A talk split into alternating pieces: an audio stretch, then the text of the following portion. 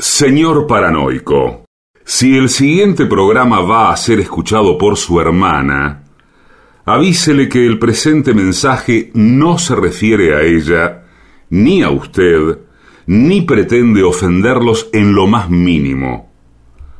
Ustedes no saben con quién se están metiendo. AM750 amenaza. La venganza será terrible. Un ciclo que comenzó hace solo 35 años y ya le están pidiendo resultados. La venganza será terrible. Con Alejandro Dolina, meritócrata aplazado y terraplanista sin horizontes. Patricio Barton, un filósofo naturista que oculta el símbolo para mostrar la cosa. Y el temido regreso de Gillespie, el que salió de devoto con un traje a rayas y el saco roto. La venganza será terrible. Canciones por el trío sin nombre. Ale Dolina, Martín Dolina y Manuel Moreira. Producción, Maica Iglesias, Eugenia Gorostiza y Lucas Barrantes. Pesquisas literarias, Nicolás Tolcachier. Sonido, Miguel Vincent. La venganza será terrible. Una pléyade de intelectuales, valientes en la provocación, cautos en la controversia y fugitivos en la gresca. Y ya llegan con la astucia del Tero, gritando en Palermo y poniendo los huevos en la boca, nuestros intérpretes. Señoras, señores, tengan ustedes muchísimas gracias. En este momento está empezando el programa La venganza será terrible. Los rumores más fuleros me destrozan la sabeca. No, los rumores que ustedes escuchan son los producidos por mis compañeros de trabajo, Barton y Gillespie, que se están acom- acomodando en la silla Sí. arrastrándola eh, de todas maneras. Buenas noches O- a hola. todos y a todas. Bueno, buenas noches. ¿Qué tal? ¿Cómo andan? Tardo en acomodarme, yo soy de acomodamiento lento. Sí, lento y molesto para el resto de las personas. Parece un pianista todo lo que tarda. Sí, sí. Vio A mí me molestan los restaurantes que tienen piso de madera porque la presencia de parroquianos como el señor Sí. eh, gestan una serie de ruidajes que molestan mucho. Bueno, pero eh, uno se acomoda, porque veo que cuando uno se empieza a acomodar, va descubriendo otras incomodidades de, de ese Sí, que, tránsito. que- que tiende a corregir. ¿Usted eh, acompaña los movimientos de su silla y los frotamientos con eh, esa especie de gemidos? Como, Cada vez más. "Oh, mm", Cada vez más. ¿Sabe qué? Me es muy recriminado en, en mi casa que Sí. cuando me están diciendo eh, mi familia que cuando me siento a comer eh, hago oh todo el tiempo. sí, Me siento, voy a buscar algo, vuelvo y hago todos esos gemidos. sí. Como que, como que se desploma la silla Claro, directamente. desplomo y digo, eh, pero uno está dando el mensaje, no me voy a volver a levantar. O sea, falta la Claro. sal. ¿Usted no, no, no asocia esos gemidos, digamos, con un pedido de auxilio? Lo, lo que está pidiendo es que lo atienda mejor. Y bueno, y está diciendo, bueno, eh, tengan cuidado, cuídenme porque ando suelto. claro, Sí, porque le- las articulaciones le duelen las. que cuesta acomodar todo lo que uno tiene que acomodar. El buen médico interpreta eh, digamos, los vocablos en que se traducen eh, eh, esos fonemas. Yo creo que sí. Yo creo que Debiera los- interpretar. sí, los sonidos del cuerpo que uno emite. Claro, ¿usted cómo se queja? Dice el médico. Claro. ¡Oh! Dice usted. Para mí hay que entrar así al consultorio. Apenas usted ingresa, Se sienta así. sí, claro, entra quejándose. ¡Ay, doctor!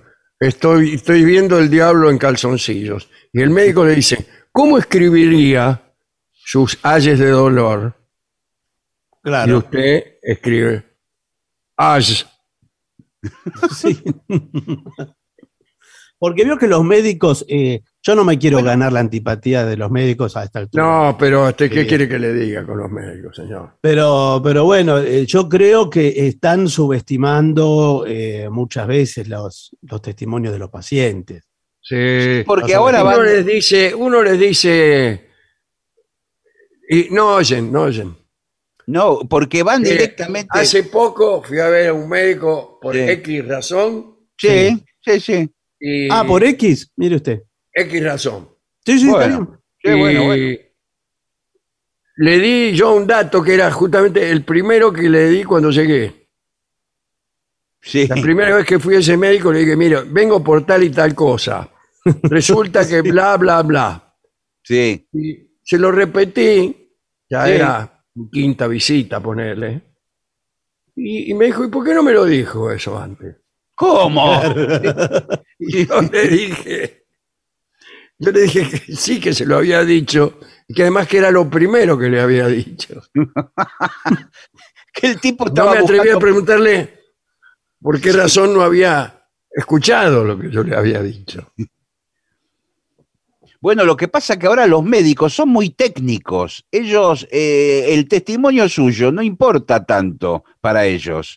Usted le puede decir cualquier cosa, pero esto, ellos hasta que no vean los exámenes, los resultados de los análisis. eh, eh, Son- Son intermediarios entre el técnico de- del aparato y usted. sí, Sí, pero ahora eso delata una confianza extrema en la, en la industria del diagnóstico, que vio que cada vez se- eh, se- es más requerida y entonces hay mucha gente circulando a- haciéndose análisis de lo que fuera, resonancia de aquello. Eh, Sí, usted se pasa prácticamente lo poco que dura la vida humana eh, entre análisis y análisis. Claro, pero usted recibe después un resultado que es un texto, es un relato de lo que usted tiene. sí. ¿Y usted está seguro que es suyo eso? No, nunca. ¿Está va a estar seguro? No, es que Que además. no está seguro porque las medidas que se toman en, en virtud de esos diagnósticos nunca son eficaces, señor. Claro, sí, yo me- miro siempre cuando me sacan sangre, digo que hay cola para sacarse sangre. Sí, sí. eh, le, le pegan en el tubito de ensayo a una etiqueta que dice Barton, por ejemplo. Pero si está, por ejemplo, eh, Gillespie también en la cola, Sí, justamente estoy. bueno, y después viene y le pega la etiqueta a Gillespie, ¿la pegó en el, en el tubito correspondiente o, o sigue de largo eso? A lo No, mejor a usted le están dando un tratamiento que hubiera sido la salvación para Gillespie, Sí. pero no para usted. Claro, y aquí estamos.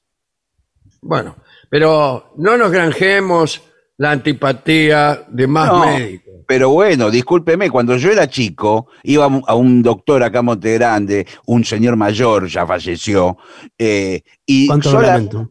Bueno, y solamente con hablar un rato con él, él le hacía la receta y directamente ya le daba el, el medicamento, sin ningún tipo de análisis. Bueno, en Caseros había un señor que tiraba el empacho también. Bueno, no, Sí. bueno, Que, bueno, pero te ponía la mano acá en la frente y te hacía, te hacía, te adivinaba la suerte. A mí nunca me explicaron cómo funcionaba eso, ¿eh? ¿Sí? Eh, no, nunca lo interpreté, me lo, me lo hizo gente muy cercana. el empacho, sí, el, el, el Sí, pero. ¿por qué, ¿por qué el brazo con la misma Ah. cinta llega una vez y en otra no llega? Es que ese, ese es solamente una de las maneras. Es la que Otra es tirarle a uno el cuerito de la espalda Eso sí, eso o funciona. usar cenizas del fogón. Ah, esa no la sé, como la, la ceniza del fogón. Claro, usted lo dan vuelta. Su abuela, por ejemplo, lo, lo da vuelta y Sí. lo pone en sus rodillas como si quisiera darle una sotaina. Sí, señor. Eh, entonces, le abre un poco entre la camisa y el, y el pantalón, le aplica un poquito de ceniza, Sí. y ahí eso hace las funciones de talco. Creo que puede usarse talco a falta de ceniza. Ah, bueno, bueno. Ajá. Entonces, ahí pronuncia unas ciertas palabras y hace con los dedos una cruz. Claro. Y, y luego le, le hace un pellizcón. Sí, tira señor. hacia arriba y ese cuerito suena. Hace crack, crack, y eso es señal de que la cura está teniendo lugar. Sí, sí, sí. Ah, mire, no, no supimos cuál era la dolencia. cu- ¿Cuál No, era siempre- el empacho. Claro, el El empacho. ¿Pero qué es el empacho? Una No dolencia, que, una dolencia que tampoco está Claro. muy especificada, que digamos. Sí. Es un malestar general. Un malestar. Un malestar sí, sí, general relacionado con la función digestiva. Claro. Claro. Un zamburrio, digamos. Sí. Bueno, Bueno, pero ahí en lo que usted describe hay mucho contacto físico, algo que ya no ocurre con los médicos de ahora. Claro. Afortunadamente. Eh, sí, ¿sabes que a mí eh, el último médico al que fui me atendió con antiparras?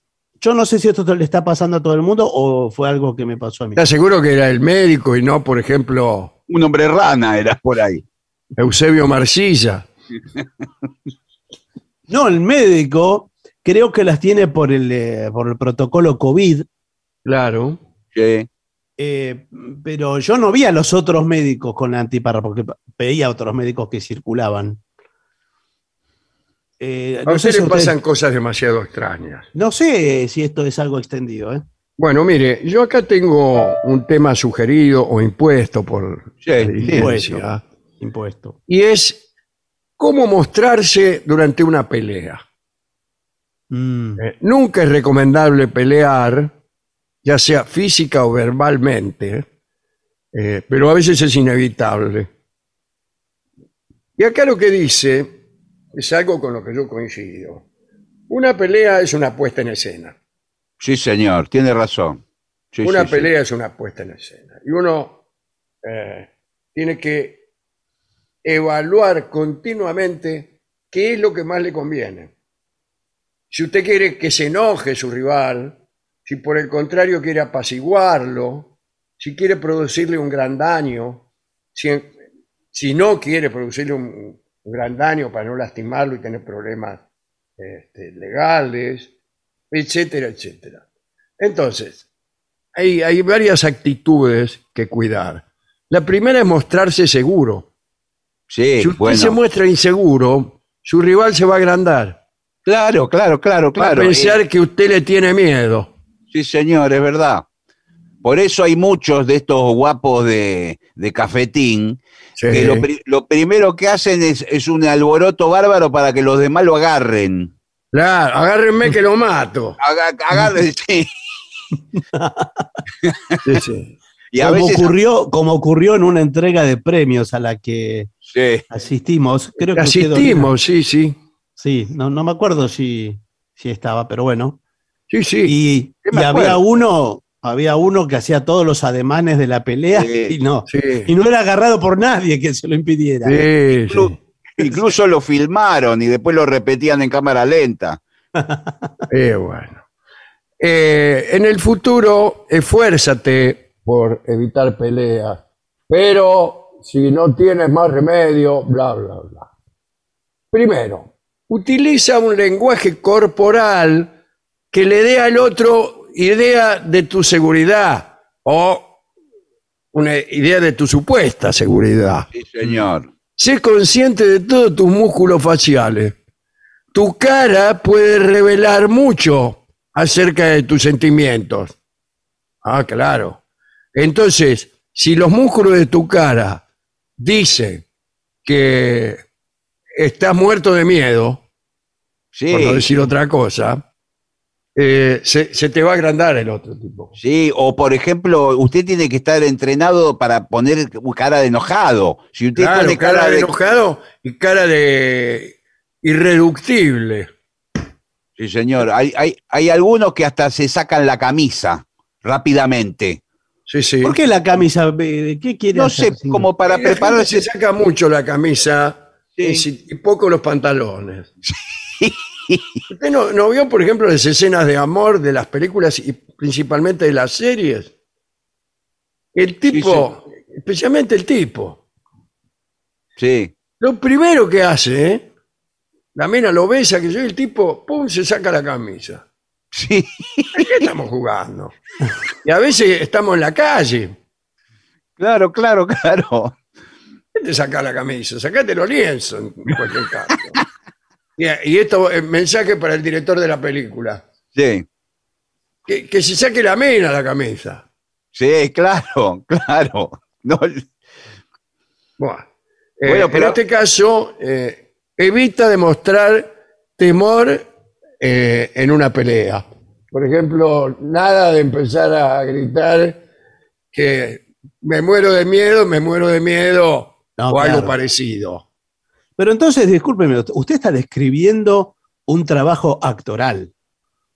Y claro, Sí, lo que ahora- diciendo que esto es una puesta en escena. Sí, todo actoral. Presta atención a tu frente. Durante una mueca de disgusto, podrías levantar las cejas.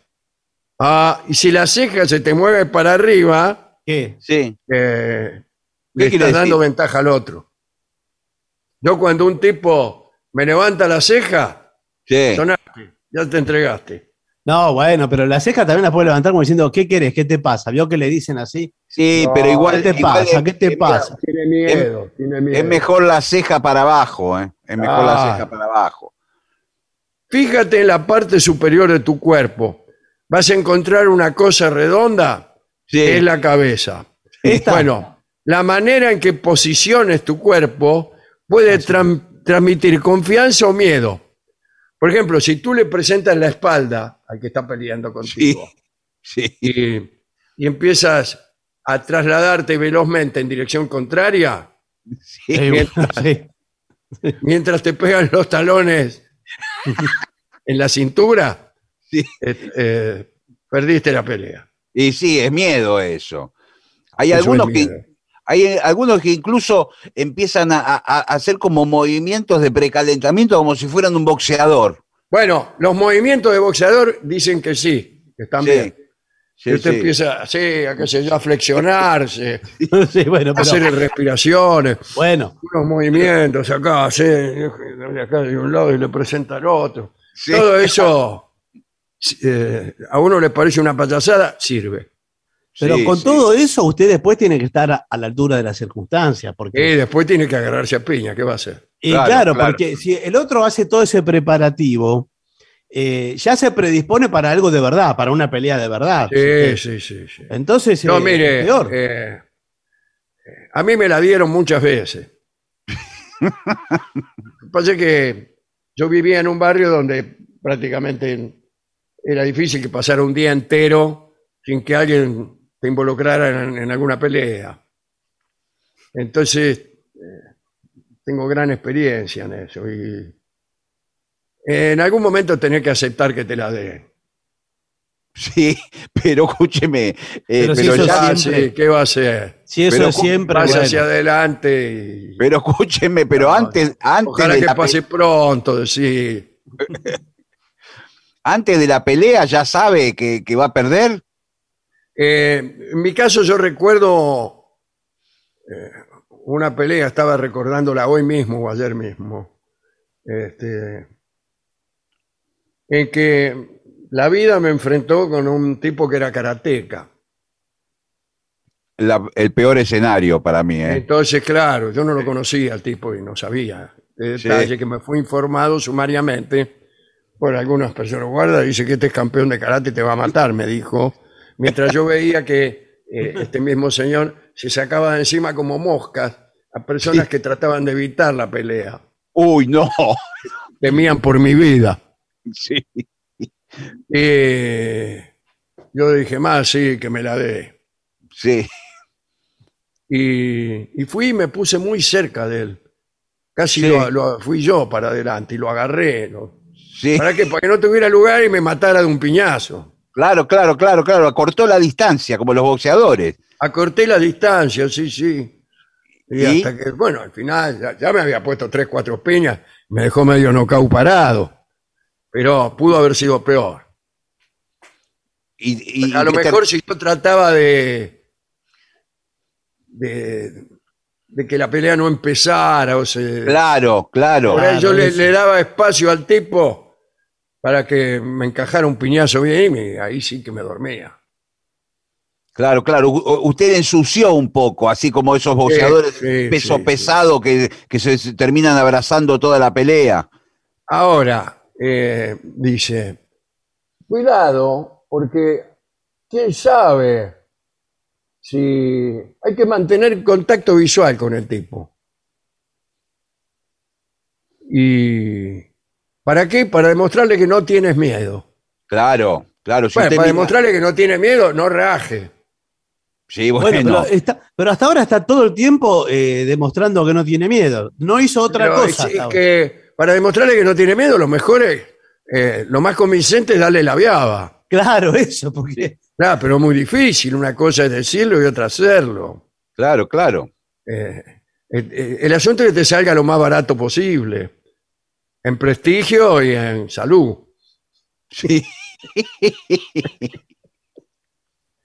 Pero si usted lo hace muy hablado, quizá, a mí me gusta hablar mucho. No, no, no, no le muy conviene. hablado, muy hablado. Entonces le dice, bueno, mira, mira, No. ¿sabes qué? Eh, de- déjale, tómatela, mira, tómatela porque. Ah, está muy bien eso de sobrarlo Sí. al tipo. Sí, sí, Sí. tómatela. Tómatela, mirá, no, Ah, la raja. no qui- no quiero ensuciarme las mismas. Raja que no tengo No, tiempo. Pero eso no lo, tengo va, lo, va, lo va a volver loco al tipo. Sí, sí, eso puede ser contraproducente. ¿eh? Sí, sí. Se va, Le va a agarrar una furia de la que no va a salir hasta que no lo mate a usted. Claro. Y, y- y tratar de contemporizar. Y pe- ah, tiene que haber espacio para eso. Hay que saber hacerlo porque puede ser peor, ¿eh? No, ¿por qué? Puede ¿Por qué, ser peor. Y usted está Puede ser tratando de llegar a un arreglo diplomático. Claro. ¿Por qué? No, ¿qué arreglo diplomático? Por ejemplo, el tipo vino y lo provocó. eh, a propósito, le, le rompió algo. Sí. Hizo- sa- ¿Sabe lo que hizo? Como no le gustó que usted le estacionó en el lugar que era para él, Sí. le agarró uno de sus limpiaparabrisas del auto, se lo retorció y se lo tiró así contra el pecho a usted, así. Bueno, ¿sabe Eh, lo que ¿cómo- haría, por ejemplo? ¿Sabe- ¿Sabe lo que haría, por ejemplo, Eh, Manuel? ¿qué, me, Man- eh, eh, qué me estás queriendo decir con, con esa actitud de romperme el, el auto? Lo, se lo agarra Moreira y le dice, usted está mal, señor. Sí. Sí. ¿Usted qué está queriendo demostrar con Claro, eso? ¿No te das cuenta que que estás mal. estás mal? Yo si querés te puedo dar una mano.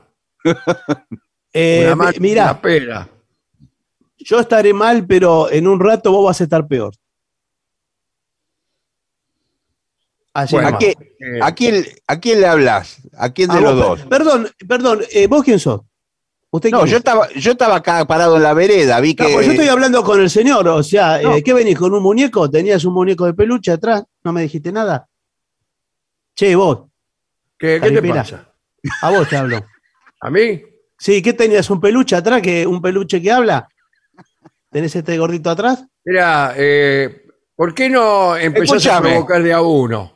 Claro, ¿qué me decís, gordito? Que yo no tengo nada que ver con lo de ustedes. Claro, eh, espe- esperá que te reviente a piña yo y después te peleas con el señor, ¿me entendés? Después con lo que queda le hace la pelea al señor. Porque, Sí, que al andá- se- al saliste señor. Esta mañana saliste a provocar por ahí. Sí, sí, Yo sí, sabía porque ya- provocar. Me Tenés parece ganas de que sentir algo. Ya lo veo, ya lo, Roberto. lo vengo, lo vengo viendo al señor desde la cuadra anterior, se quiso pelear con varios. Por eso, yo Sí. venía caminando por la vereda y dije, este hombre está, algo le pasa. Che, eh, ¿por qué no te volvés temprano que te cierra la juguetería, peluche? Dale. Volví al estante. Dale, vení, pégame. Volví al estante que. que- A ver, No, pega. no, ¿Qué a mí, Dale, dale. a mí me está hablando. Dale, dale. Dale. ¡Toma! ¡Pa!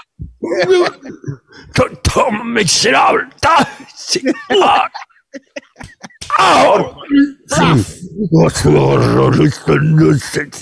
Por favor, muchacho. Miren el espe- Suéltame que hambre, mal- maldito.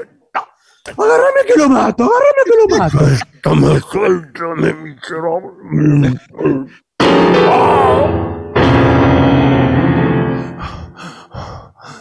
Por favor, muchacho, miren el espectáculo que hicieron. Bueno, vamos, tómensela, ¿eh?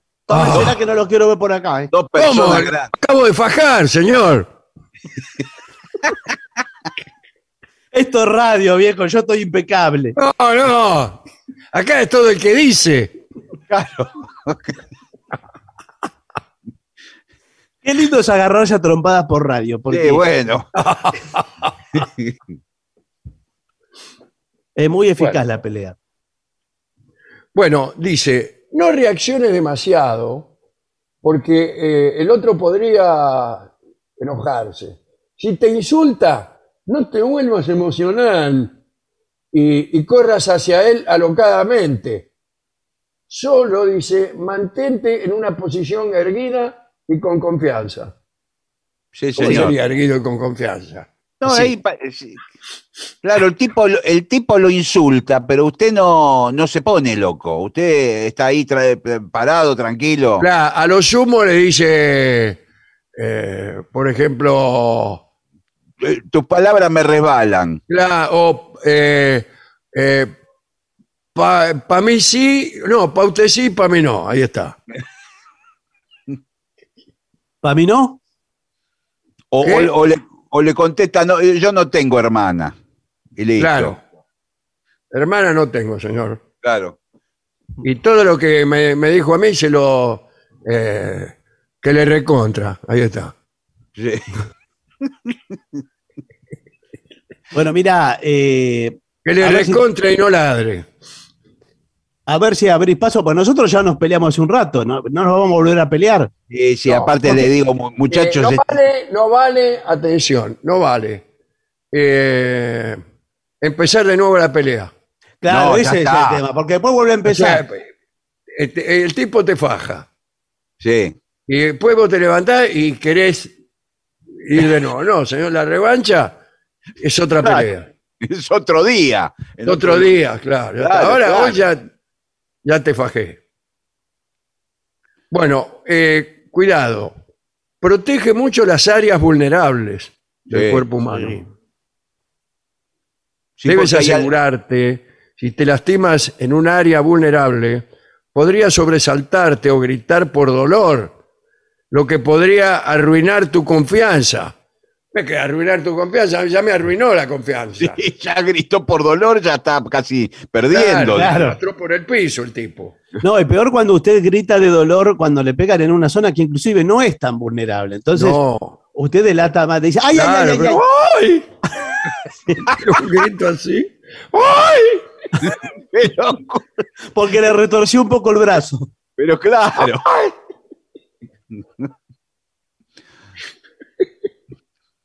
Escúcheme, vale decir, eh, para mí todos los, eh, los mejores consejos son eh, consejos para el cobarde, que es lo que... Claro, estos son consejos para cobarde, el que no Bueno. quiere pelear. El que Ahora- quiere pelear enseguida encuentra cómo. Pero usted vale decir, por ejemplo, mira, estoy recién operado, por eso no... Sí, Sí, ¿qué le Eso parece? vale. Claro. Vale. Acabo de salir de, de un pozo operatorio. La próxima te Yo lo agarro y te mato. eso en una pelea. ¿Y Sí. qué pasó? Eh, no, nada porque era con un amigo. Ah, Bueno. ¿Y pero qué le dijo? ¿Bancame 15 días? Sí, algo así le dije. Este, pero no vale, está mal visto eso. Y te agarró justo el día que, que saliste del posoperatorio, me lo mate. Bueno, ¿qué me importa que esté mal visto? Yo lo que quiero es, es salir de la pelea, que si está mal visto o bien visto. No me importa. Pero no, pero, eh, o sea, cuando uno es un cobarde y además un miserable, Sí. ¿Qué este, pasa? usted no ¿Qué solamente pasa? quiere evitar la pelea, sino que quiere hacer pasar como que era usted el que quería pelearse. Claro, claro, claro, claro. Bueno, por eso a veces eh, los amigos, Ustedes saben poco de miserable.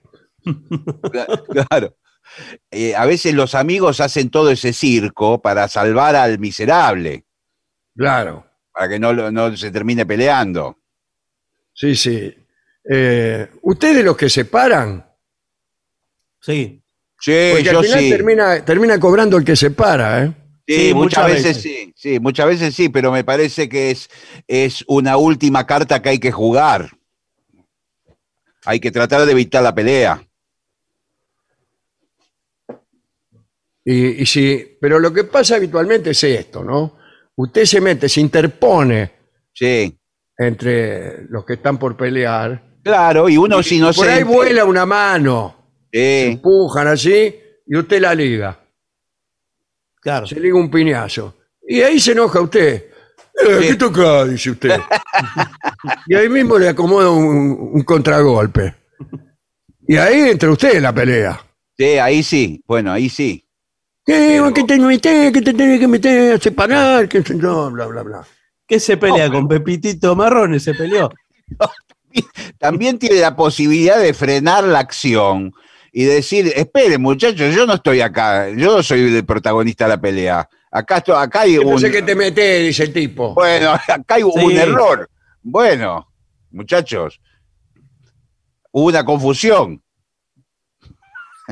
Bueno, mire, eh, le digo la verdad, eh, no me toque el pelo. Ah, usted es de eso que no, no le gusta que le No, toquen el no me pelo? toque el pelo. Todo bien, yo le estoy hablando bien, Sí. pero Sí. menos que, no me, que, que me toque el pelo. No me toque el pelo, señor. No, no, Sí, pero eh, No, no, porque me pongo que no soy dueño de mí. ¿Me Claro, claro, claro. Pero yo no entiendo por qué el señor le toca el pelo. ¿Qué es peluquero usted? No, ¿por pero lo que veo... Eh, acomoda el me- pelo constantemente. Me parece que este pelo no le pertenece, este se lo compró en algún lado. ¿eh? Eh, pues lo mismo. Por lo mismo, usted me está poniendo en ridículo incluso delante de personas desconocidas Sí. que no tienen por qué saber Sí. que yo me acabo de comprar un quincho marca cañón. Pero primero, primero acomodátelo porque lo tenés muy ladeado, ¿viste? El, el flequillo, No, Eh, me lo tocaste otra vez, no me lo toques. bueno, es bueno. ¿Oíste? Le quedó como, le quedó como esta- una esta- boina. esta- corbatita, boina. esta corbatita te la puedo tocar, te- si querés te la enrollo. Eh, le voy a- te- ahora te voy a decir lo que me puede tocar. ¿Querés que te haga la lista? Mirá, la lista, me parece Por que tenemos más, más ganas de pelear nosotros que Peluche, que está casi Pero- media hora. Por favor, No muchachos. interviene, no interviene. Usted es el no- que tiene ganas de pelear, señor, salió a provocar. Por favor, muchachos. Dice, Yo me, me voy a hacer, me voy a hacer agarrar a trompada hoy y salió de su casa. Por favor. Eh, miren el espectáculo que están haciendo. Hay niños que salieron del colegio. Miren. Dale, Eh, el día peluche. de mañana los vemos pelearse en la calle y es Sí. el ejemplo de las personas mayores. Sí. Bueno, miren, eh, ustedes saben que eh, los uniformes militares antiguos buscaban impresionar al enemigo, ¿no? Con elegancia. Sí, claro. Entonces decía, bueno, mirá, los granaderos, por ejemplo, semejante traje que debe ser incómodo para la batalla, Claro, para pelear es incómodo, sí. pero eh, la belleza del traje dice, bueno, estos tipos les debe sobrar tanto que hasta tienen tiempo para ser elegantes, para, para lucirse así. Yo Sí, igual, por eso ando con este frac Sí. Le- y igual le queda, le queda un poquito justo Sí, el frac. le queda Sí. justo, ¿eh? Recién cuando. este, Ten cuidado que no se le raje. se usa así, chupín. ¿Sí? Bueno, hablando de chupín, sí. Eh, déjame tranquilo. Bueno, Por favor, muchachos, miren, ahí está pasando una anciana con un, con un, con un bastón. Miren el espectáculo que están dando. eh, no, yo creí que era la, la novia acá del señor que venía a buscarlo de. Bueno, ahora, ahora sí que no tiene otra alternativa porque se está acercando un patrullero. Bueno, Eh, eh, al- así ahí, que viene, Ahí, Eh, Lo llamaste vos, lo llamaste vos al patrullero. ahí que patrullero, es el que- momento de hacer la compulsa, a ver qué es lo que opina el público. Si hay que pelearse, si no hay que pelearse. Y de Y qué levantamos manera uno puede evitar una pelea con dignidad. Bueno, miren, hay mensajes que han llegado al WhatsApp de los oyentes, que es 11 65 85 5580. Bueno, sabe que nos escribe José Damián Cambriani. Pero Vive en Itamambuca. ¿eh? Ahí vive. Y después de tanto esperar, finalmente llegó a mis manos el libro Notas al pie. Uy, los Espe- caminos que recorren esos libros.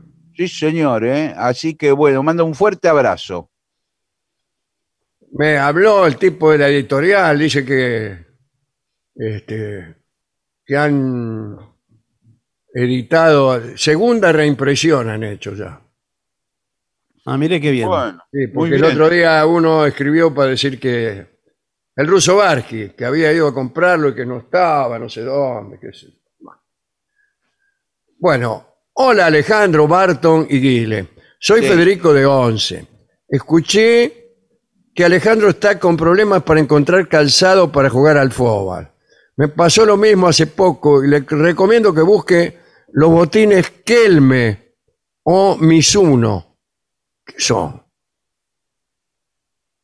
no lo Kelme o conozco. Mizuno. Es el dueño de la fábrica de botines Un Kelme. japonés. Sí. Es, de- son los de Riquelme. Bueno, que tengan buen año y ojalá podamos volver a vernos en vivo muy pronto. Muchas gracias. Marcelo, que es de Constitución, dice a propósito de lo que hablábamos, no sé si ayer o, o cuando, acerca de la armónica, dice, lo particular de la armónica es que para ejecutarla hay que soplar y aspirar, por lo que Claro. cada tanto uno vuelve a disfrutar del relleno de los ravioles de hace una semana, dice, hablando de cosas. O sea, asqueroso, señor. Sí. Por favor. Nos Bueno. escribe Rubén Darío desde Málaga. Mire qué bien, Rubén Darío.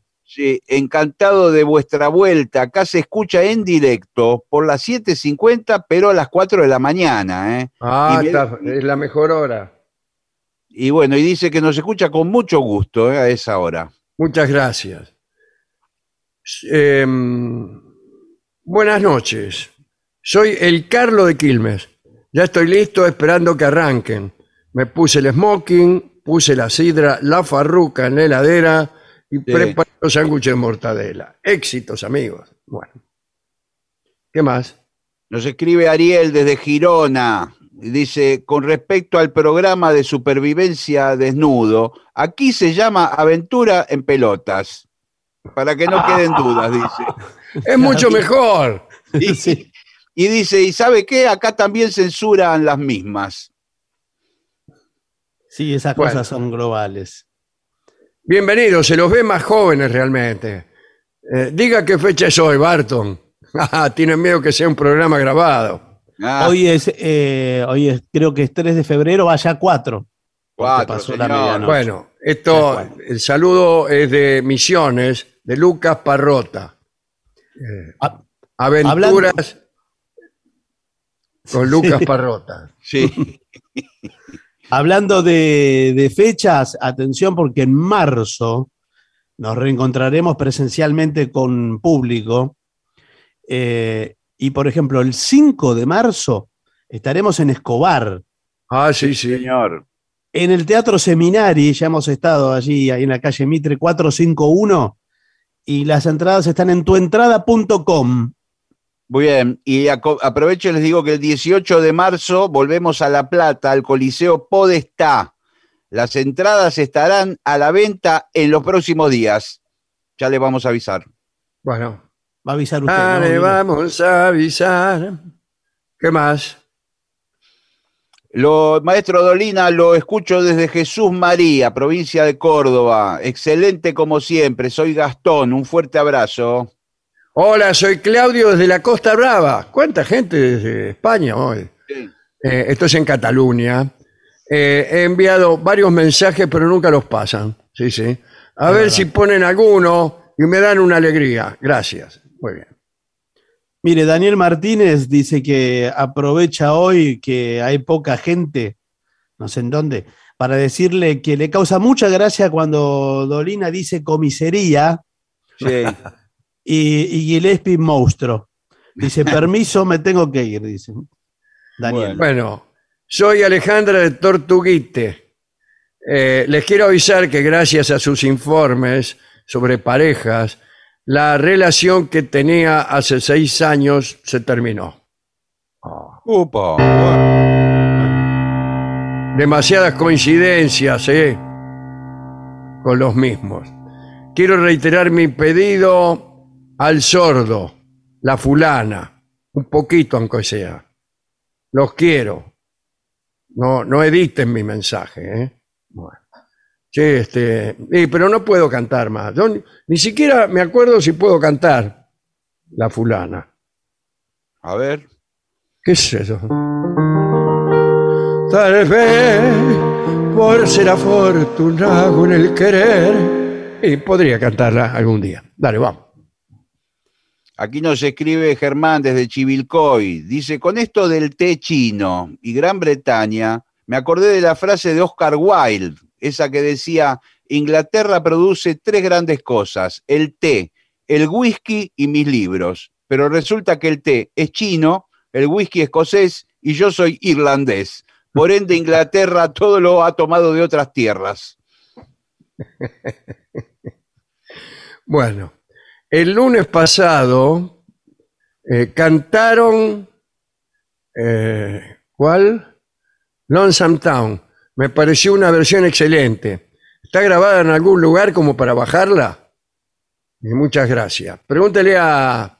No, a veces eh, estamos publicando en las redes sociales las canciones del trío, Ajá. en Twitter sobre todo.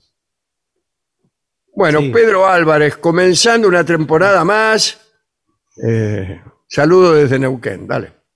El agrónomo de Venado Tuerto dice, qué bueno tenerlos otra vez desde la cumbrecita, se ve que está ahí. Y le pregunto al negro, ¿alguna vez tuvo la oportunidad de estar en una reunión de consorcio? Mire la pregunta. Sí, una vez. Y medio, fue, me peleé, medio me peleé con uno. Pero no, lo, lo lamento mucho. No la pelea, sino haber ido a la reunión de consorcio. Y acá hacíamos unas reuniones de consorcio. Entre Quiero hacer una noción. sí, una moción, Eh, sí. Acá no puede ser, ¿Qué? ¿no es cierto?, que el, eh, lo que es la escalera, Sí, Sí, la en, escalera. en el, en el rellano, lo que es el rellano, sí. o el descanso, sí, sí. eh, muchas veces, yo a veces me encuentro con parejas, nada más. Bueno, está bien. eh, Con pero parejas que dan rienda suelta a su lujuria, por no decir otra cosa.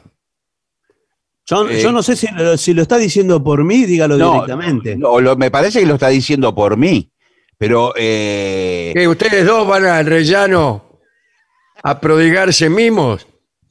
no, no, no. Yo eh, a veces me estoy juntando con la del tercero E, pero somos amigos y conversamos. El, el único lugar que encontramos que es neutral es, es la escalera. Bueno, yo le quiero informar, primero, Sí. que la del tercero E es mi novia. Segundo, que peor entonces. No por eso, porque eh, estamos los dos. Estamos Esta no el- es una casa de tolerancia, señor. Bueno, Yo quiero respeto. Por eso No yo que le yo decía. tenga que oír las cosas que tengo que oír, que ver las cosas que tengo que ver y tocar las cosas que tengo que tocar. Bueno, con más razón, a mí me parecía una falta de respeto, tanto que ella viniera a mi departamento, como yo al suyo, me parecía una falta de respeto.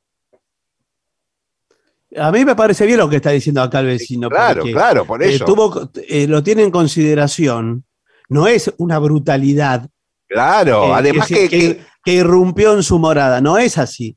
claro. El señor, Además, bueno, El, pasillo, como es un bien común, exige que todos tengamos respeto. por Y eso. para mí, la lujuria no es, no es respeto. Así como pasé yo, pude haber pasado mi señora madre. Pero discúlpeme, ¿usted pasó por el descanso de la escalera, vio a su novia con el señor y siguió de largo? Sí, porque soy respetuoso. Ah, bueno, bueno, está bien. Eh, hablando de su señora madre, justamente acá el vecino me parece que es el que se junta con su madre a No, conversar. No, no, no, no, no. Yo lo que pasa. No le voy a permitir, señor. Acá no se respeta ni, ni, ni la institución maternal. Con la señora Delia estamos haciendo un taller literario Sí. y nos Oh, reunimos, ¿sabe ¿Cómo terminan esos talleres literarios? Nos reunimos ¿Por qué se cada cree- tanto. ¿Por qué se cree que me llamo Rubén Darío? yo? Nos reunimos cada tanto a leer poemas en, en el descanso de la escalera. Eh, se- pero con todo respeto. Sí, también lo- sí, bueno, bueno, justamente me- me- el otro día que yo pasé y miré, eh, le estaba poniendo la nota, me parece. sí, ni le digo cuál era. ¿Qué? Ah, Estaba aprobada, eso sí. El taller literario. Bueno, todo esto, eh, yo voy a hacer una noción que se prohíban todas conversaciones en lo que es el rellano. Bueno, mire, me parece que usted lo que tiene es eh, envidia, lisa y llana, y, y no come ni deja comer, vamos a decirlo así en, en castellano. Ah, no sea grosero, señor. no, Bueno, no, no, digo, lo digo en castellano. Hablando de comer y dejar comer, está su señora tía, Sí, que, que bueno. Que, eh, eh, esos chistes no, no, no, no, no le corresponden. bueno, Bueno. pero mi tía, eh, usted dice que mi tía tam- tiene un aprecio por usted. No, yo digo que su tía eh, come y deja comer, según se ve. Pero escúcheme, parece la leyenda del perro del hortelano esto. ¡Ey, señor! Bueno, No, a mí no me pongas nombres, ¿eh? No me pongas nombrete. Ahí viene de la leyenda. Yo soy el perro del hortelano y vos qué sos. Sí. Bueno, bueno, mire, bueno, bueno. Eh, bueno. bueno. estuvo en una reunión de consorcio, sí, efectivamente, le digo la respuesta al oyente. Últimas eh, Sí. mensajes. Marisa de Mendoza dice, estoy feliz que volvieron, ¿eh? pero vengan para Mendoza. Bueno, tendríamos que ir, sí. Maestros queridos, qué gusto de tenerlos nuevamente en la radio. Lo digo así porque los periodistas deportivos todos los días me dan los jugadores en cancha. Así que él dice en radio. Les comento que tengo un hijo, Emir, en escuela y otro Omar en universidad. Cariños Tolo Tomé, de Bobril, Entre Ríos. Aquí un, un lindo, un lindo mensaje eh, que lo voy a leer con todo cuidado. En cuanto pueda, en cuanto pueda retroceder. Sí. Ahí está. Soy Emiliano de Caballito. Los escuchaba hace unas semanas cuando después de unos buenísimos consejos para separarse, empezaron a hablar del supermercado chino y del mandarín, del lenguaje mandarín. Sí, Sepan que existe una transliteración del mandarín con letras occidentales que se llama pinyin. Soy un, acto un autodidacta en mandarín y esa es la forma con la que los occidentales podemos hablar chino, sin conocer su escritura en caracteres. ¿eh? Les mando un abrazo grande. Usted sabe que yo estuve buscando mucho esas formas en ocasión de, de un libro que yo escribí donde había muchos cuentos chinos. Y yo he contado muchas veces aquí en el programa las dificultades que tenía para conseguir un diccionario. sí. Compraba un diccionario chino-español y, y- y no había letras, Claro. había solamente signos este, del alfabeto chino, de lo que sea. Pero incluso en, en- esta, si usted encuentra la posibilidad de leer los sonidos, ¿eh? hay distintas formas de, de lograrlo. Usted dice que el pinyin permite eh, leer cómo son los sonidos, leer Mm. chino sin conocer los caracteres chinos. Pero no solamente hay una forma, hay varias. A veces se ponen de moda en Occidente unas y otras veces otras. Usted recuerda la ciudad de Pekín. Sí, Bueno, ahora es Beijing. sí, Ahora es Beijing. Usted recuerda al jefe de Estado Mao Zedong, sí. que ahora sí, es. Mao Zedong. Eh, Claro. hay distintas maneras. Los que hemos estudiado eh, la historia china con, con muchas dificultades, nos encontramos, al empezar a trabajar con un libro, que por ahí justo no utiliza la- las formas occidentalizadas que a nosotros nos vienen mejor. ¿no? Eh, a mí me viene mejor la más antigua Ah, la más antigua. Ayer aquí nombramos un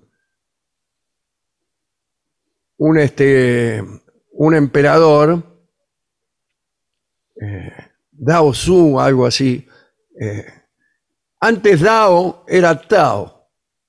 Sí, Este, todo eso no se aclara mucho. Se hace sin avisar a los lectores, ¿no? Y, y produce eh, muchos inconvenientes. Yo incluso ni, ni podía preguntarle a una profesora de chino que vivía este, al lado de mi casa, mm, y que porque no me contestaba. Seguramente las cosas que yo le decía ella tampoco las entendía, ajá, o las entendía en, en otra forma de traducción. Yo recuerdo haberle preguntado por, por, por una expresión taoísta que, que creo que era Wu Wang, que quiere decir no hacer nada. Y sin embargo yo le pregunté a la profesora de chino y su respuesta fue nada. pero Nada, me miraba y no me contestaba. Así que eh, yo a veces sospecho que lo que creemos que es el chino es cualquier otra cosa. ¿eh? Sí, no es. no, Mm. nos están engañando. Bueno, lin- lindo mensaje este de Emiliano de Caballito que aprende chino. Dale. Bueno, casi que tendríamos que ir a la pausa. Gracias a Natalia de La Plata, a Andrea de Comodoro Rivadavia, también Javier de Villabosch eh, y tanta otra gente, eh, Alejo y Caro, que están viajando a Bariloche. Pero tendríamos que hacer un- una pausa. Adelante.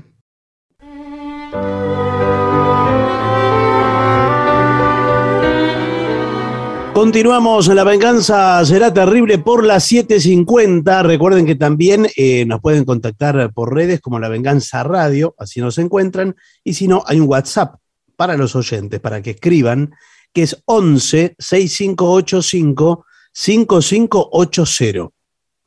Vamos a hablar esta noche de George Mortimer Pullman, uno de los grandes empresarios de, de aquella época del capitalismo a caballo entre el siglo XIX y el siglo XX. Había nacido eh, en el estado de New York, en un pueblo que se llama Brockton, en 1831. Y siendo pibe se mudó a Chicago. Ahora bien, participó en la reconstrucción de Chicago. Chicago es una ciudad que tuvo muchos líos, ¿no? además del incendio. Era una ciudad que había sido construida sobre terreno muy, muy pantanoso. Y en determinado momento hubo que levantar el nivel de la ciudad. Y, y Pullman fue uno de los que intervino muchísimo. Se decía que el lodo en las calles de, de Chicago era lo suficientemente profundo como para ahogar a un caballo. Bueno, Pullman fue uno de los que emprendió la tarea de elevar el centro de Chicago. Fíjese, levantar la ciudad para arriba para que, este, para que no se la trague el barro. Era una- un asunto. ¿no? En ocasiones fue necesario elevar las edificaciones hasta 3.5 metros. Eh, hubo alardes de ingeniería. eh, hay un hotel que era muy importante en aquella época, el Tremont, que fue alzado mientras continuaba abierto al público. Lo iban levantando de a poquito, qué sé yo cómo harían. No me lo pregunten, Sí, no sé. porque no lo sé, señor. Eh, Pero- ¿Será verdad todo eso? Porque siempre que se cancherea sobre esas cosas, como que acá construyeron el edificio de aguas pieza por pieza. Sí, que lo mandaron por correo. Claro, El- todas esas el de cosas obra sanitaria. que uno no las Eh, ve, pero a bueno, mí que son mentiras. Es raro, ¿no? A mí que son mentiras. Mira si la gente va a estar en el hotel y lo están levantando Sí, y, y no se dan cuenta. Ahora, ¿cómo lo levantaban? ¿A pulso? claro, no sé, porque habría grúas para levantar eso. claro, grúas o abajo le pondrían algo. ¿Cómo se Ajá. llaman? Un gato. Sí, unos cuantos. Sí. Sí, sí. Hay muchos hoteles que han sido levantados eh, de esa manera. Bueno, Los muy bien. mejores. Eh, Chicago fue levantado un promedio de dos metros y Mr. Pullman, como contratista y planificador, tuvo una gran intervención. Después se metió en el negocio ferroviario y ahí fue el que diseñó el coche que lleva su nombre, el, Ah, vagón, mire. el vagón cama, el vagón Pullman, señor. El Pullman. ¿Usted en qué piensa cuando habla de un pullman? Está bien que se, se ha extendido mucho el uso de esa palabra.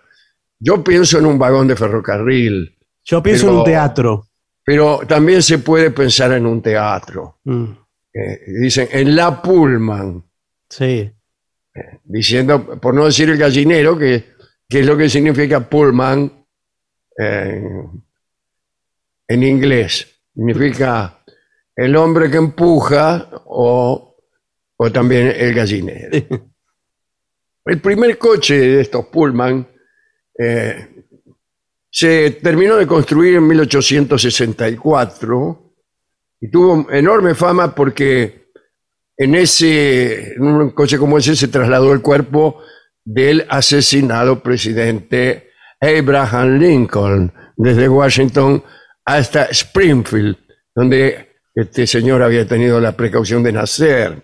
Esto generó muchos encargos de nuevos coches. Imagínense, eh, cuando uno ve que trasladan el cadáver de Lincoln en determinado tipo de vagón, enseguida aspira a comprarse uno. Pero en realidad lo que hacía Pullman era alquilaba sus coches a los ferrocarriles. Ah, mire, O sea, ter- la primera tercerización concreta Sí. en la, en la- O sea, no es que vendía a cada compañía fer- ferroviaria los coches, no, se los alquilaba e iba calzado, Claro. o en eso consistía el, el alquiler, en que él iba prendido en el precio de los pasajes. ¿no? Bueno, eh, ese era, era Pullman. Y hubo, no fue el primer coche cama que se construyó, hubo otros antes, pero este evidentemente ha sido siempre el, el más famoso. Y a los trenes, a los trenes que, que traían muchos de estos vagones, le llamaban eh, tren hotel. Ah, mire. Entonces tenían eh, coches camas, pero también tenían su eh, coche comedor que venía con la cocina anexa. Imagínense, por ejemplo, que... eh, porque se pueden cometer errores, no es tan fácil. Usted, Claro, depende cómo enganche los vagones. y uno que es cocina, pero a lo mejor no le toca justo al lado. Está en la otra punta. Está en la otra punta y tiene que venir el tipo con el guiso ahí por todas partes, atropellando a la gente. Llega a la mitad del guiso y llega frío. Al- Claro, y usted le dice encima, le dice, esto está frío, entonces por favor me lo calienta y tiene que volver el tipo. Ah, Usted sabe una cosa muy linda de aquellos años, es que la comida de los trenes era muy buena. y rivalizaba con la de los mejores restaurantes de la época. Es más, era la comida de los mejores restaurantes.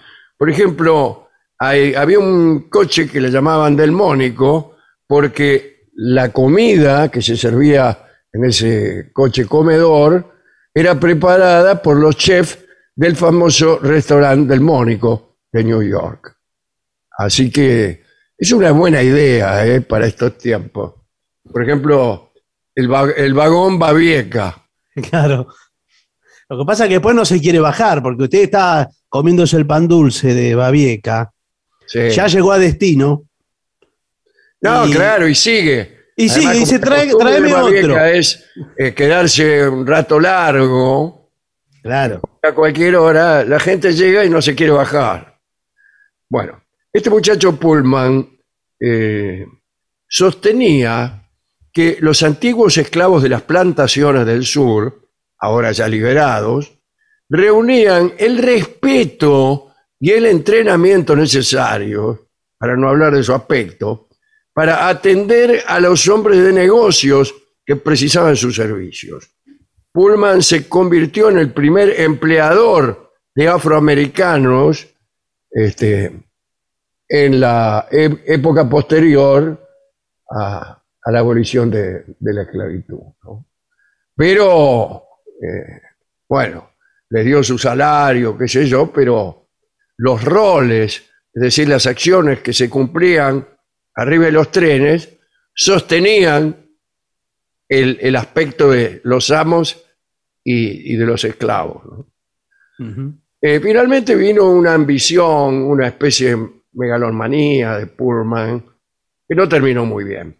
Allá por 1880, Pullman se compró por 800 mil dólares eh, 16 kilómetros cuadrados de tierras cerca del lago Calumet, unos 22 kilómetros al sur de Chicago y le, encomendó al arquitecto Solon Persen Beman, muy famoso por aquellos tiempos, muy, muy famoso en su casa a la hora del almuerzo, solemos decir aquí en este programa. Bueno, eh, el famoso arquitecto Beman, la tarea de diseñar una, una ciudad. Dice, hágame una ciudad, una nueva ciudad industrial.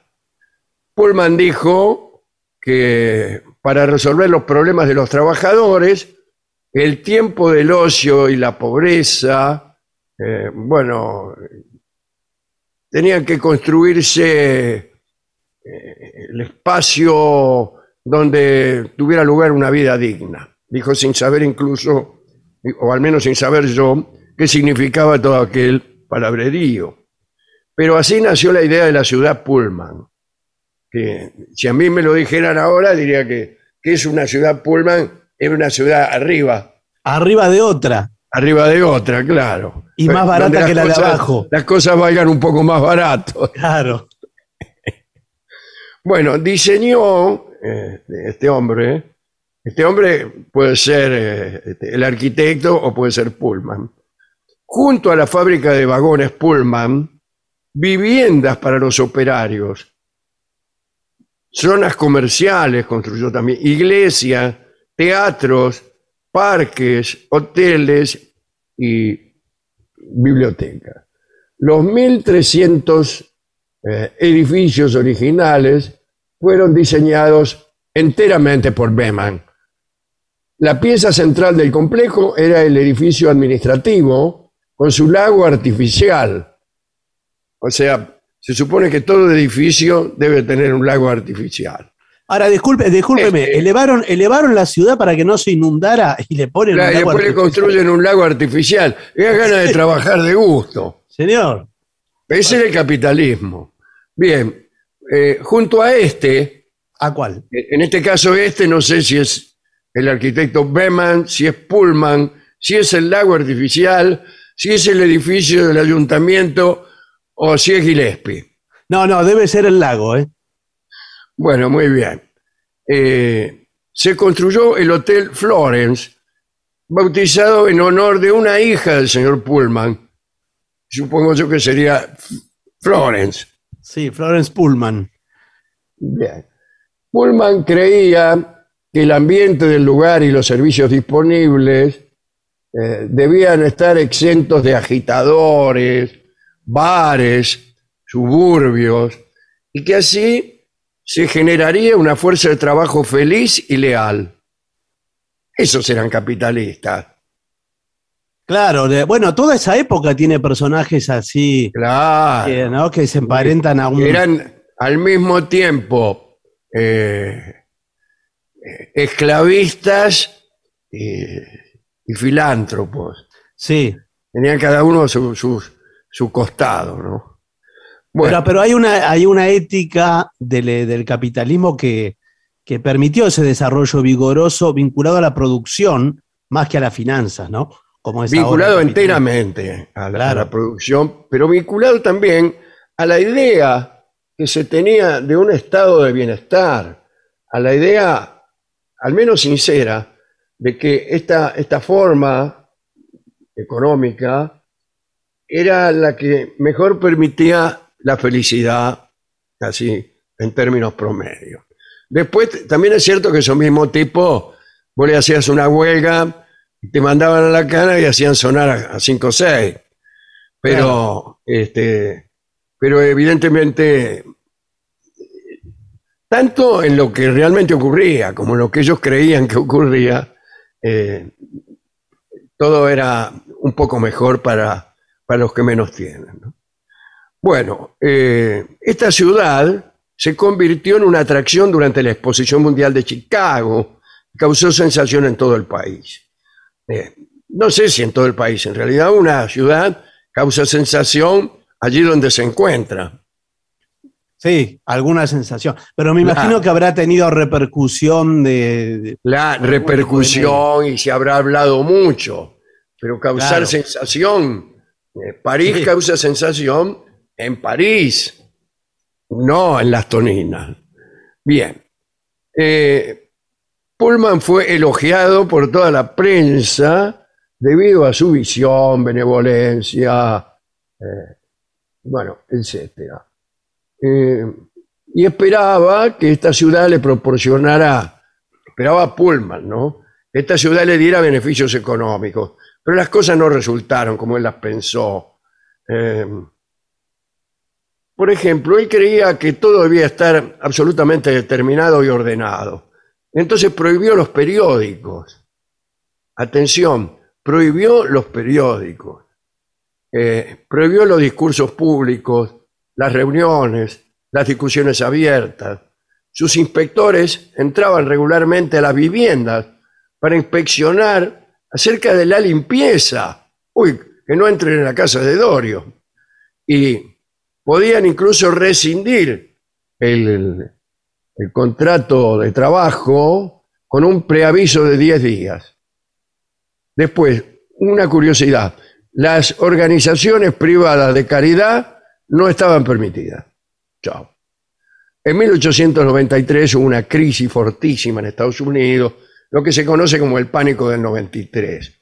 Cuando los negocios decayeron, Pullman recortó puestos de trabajo, recortó salarios, horas extras. En cambio, no rebajó los alquileres ni los precios en su ciudad. Y hubo una huelga en Ciudad Pullman que duró dos meses.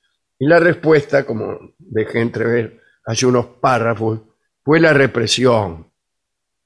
Todo muy lindo en Ciudad Pullman, pero la huelga fue disuelta por tropas federales enviadas, enviadas por el presidente Grover Cleveland. ¿eh? Fue uno que fue, eh, ayer hablábamos de presidentes, eh, este fue dos veces presidente. ¿Este era, que era republicano? Creo que sí. ¿Este? La reacción de los huelguistas cuando vieron a las tropas federales fue de estupefacción. El gobernador de Illinois, ah, que el Illinois es el estado al cual pertenece Chicago, ¿no? Y, y el alcalde Hopkins de Chicago se habían opuesto a la presencia de las, de las tropas federales pero el presidente Cleveland siguió mandando tropas, meta y meta. más de 6.000 amotinados. Habían destruido 700 coches de tren. 700. Muchísimo, toda la, la- la planta ferroviaria de la Argentina. Sí. Ahora. Ahora. Sí, Ahora. ojalá tengamos 700, no sé. ¿eh? No creo que haya 700, pero hablando de la planta ferroviaria de la Argentina, eh, acá llegó a haber 45.000 kilómetros de vías. Mm, Es mucho, ¿eh? es muchísimo. Era mucho, era mucho. Bueno, el- lamentablemente el progreso se llevó el tren. Es, es increíble las cosas que se lleva el progreso. Sí, de las mejores, ¿no? En, en Sí, gran sí, sí. medida. Bueno, eh, meta tropas, las tropas federales dispararon y mataron a casi 29 trabajadores. Es raro matar a casi 29 trabajadores. Sí, sí. Si yo Hay hubiera matado a está- 29 trabajadores, hablaríamos de casi 30. Está agonizando el número 30 todavía. Sí, sí. Bueno, eh, para terminar, una comisión federal estudió el caso de esta huelga y determinó que el paternalismo de Pullman era culpable del problema y definió a la ciudad de Pullman como contraria a la cultura estadounidense. Tomá, listo. Y de, en 1828 la Suprema Corte de Illinois obligó a la compañía Pullman a vender sus propiedades urbanas, anexándolas a la ciudad de Chicago. Ya Claro. No existe más ciudad Pullman porque está dentro de Chicago. Le hubiera pasado igual eh, de un modo o de otro, porque si quedaba a 22 kilómetros de Chicago, Le va a Hoy crecer cualquier para cosa que quede a 22 kilómetros de Chicago es Chicago. Bien. Que dicen, yo no, no la conozco, pero dicen que es de las ciudades más bellas de los Estados Unidos. Así es, sí. Porque fue eh, diseñada varias veces este, por, distintos motivos. Pero allí fue donde se dio casi una, una conjunción de prosperidad económica, de aparición de estos personajes como, como Pullman, y como Carnegie, como tantos otros, eh, que aunaban eh, el dinero con cierta vocación filantrópica, filosófica, si vos querés. Y entonces eso eh, dio lugar a cierto tipo de competencia, competencia en la belleza de las ciudades, competencia... En Chicago empezaron los, los, los rascacielos y empezó la, la competencia con New York a ver quién, quién hacía los, los, los mejores, los más lindos edificios. ¿no? Y, y efe- efectivamente quedó una ciudad hermosa, cosa que no siempre son las ciudades de los, de los Estados Unidos. Bueno, eh, el caso es que todo mal con Pullman, la opinión pública que antes hablaba Pullman de aquí, Pullman de allá, eh, les- le siguió dando pifia y cuando murió, no la opinión pública, sino en 1897 Pullman, Sí. fue enterrado por la noche en el cementerio Graceland en un féretro forrado en plomo con refuerzo de acero en una bóveda de hormigón donde se vertieron varias toneladas de cemento para impedir que su cuerpo fuera exhumado y profanado Eh, por los trabajadores. Así terminó Pullman. Pullman, cuyo nombre sigue estando, seguía estando cuando yo me fijaba en esas cosas, en, en, en los vagones de ferrocarril, en, el- en lo que podríamos llamar el chasis. sí. Se hablaba de Pullman, así como eh, se habla todavía de Westinghouse, donde están los frenos. Mm. de los vagones del ferrocarril. Bueno, esta es la pequeña historia que quería contar hoy acerca de un señor que tiene este famoso nombre de Pullman. Sí. Qué curioso, Sí, muy- ¿no? También se- acá se llaman Pullman muchas otras cosas. Eh, algunos, eh, también a los colectivos suele llamarse Pullman. Sí, los que son con semicama o cama. Eh, servicio en un Pullman. Pullman. sí, sí. Bueno, y los, y los cines también, los teatros. Los Sí, cines, de eso hablábamos antes. Sí, sí, eh, Cuando usted pidió permiso para ir al baño. sí, señor. Este, que sí, ese- ahí no, no, no supimos por qué.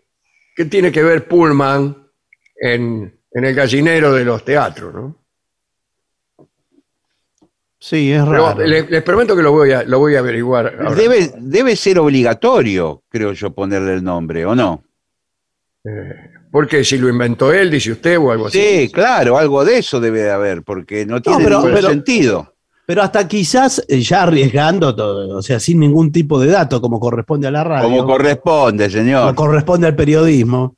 Eh, pero pienso, eh, asomándonos a este perfil que, que acaba usted de contar del señor Pullman, puede ser que en algún momento eh, haya sido un filántropo también de las salas teatrales y haya anexado, por ejemplo, algún sector Claro, para, algún para los trabajadores, Le hayan puesto el sector Pullman. el sector Pullman. Desde ahí, esto me parece que eh, es tan, tan razonable que yo ni me preocuparía en verificarlo. Yo también, para mí, para mí es así.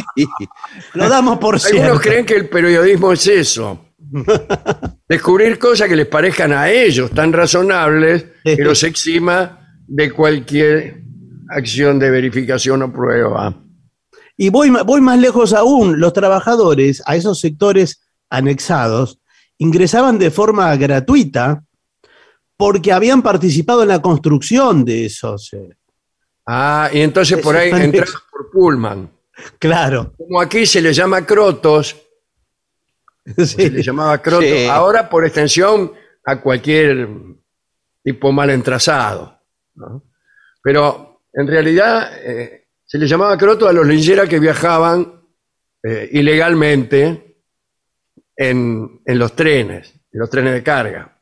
¿Pero por qué? Porque en ocasión de una elección nacional, el gobernador de la provincia de Buenos Aires, que se llamaba Croto, parece que no se vestía muy bien, discúlpenme. el doctor Croto eh, decretó la gratuidad del servicio de vagones de carga para las personas que no teniendo recursos para viajar y votar, tenían que hacerlo. Entonces se decían que viajaban por Croto o de Croto. Y ya finalmente Croto fue cualquier persona que se colara en los trenes de carga. Claro, claro, claro. Muy bien. Menos mal que se llamó Croto ese señor y no, por ejemplo, no sé, eh, Pullman. Claro, no, o Pullman, o apellidos más largos o más difíciles Sí, de, o difíciles. de recordar. como Claro. Westinghouse. Sí. Dice, ahí vine, ya me ve, hecho un Westinghouse.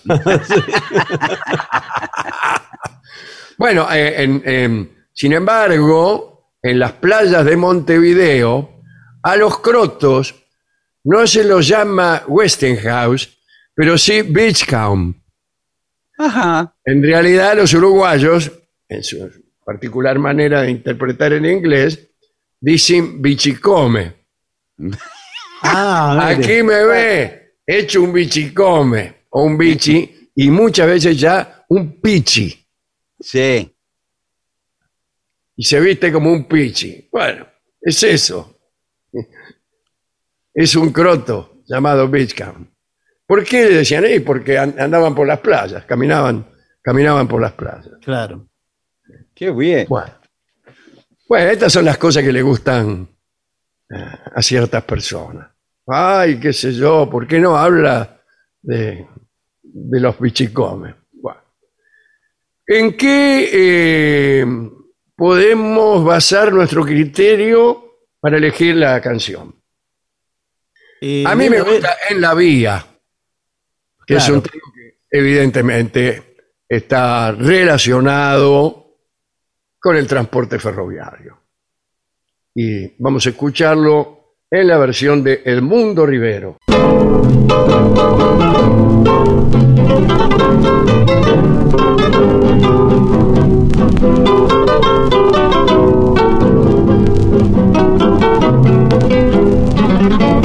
A ver, chemo mocito, tráeme cigarro.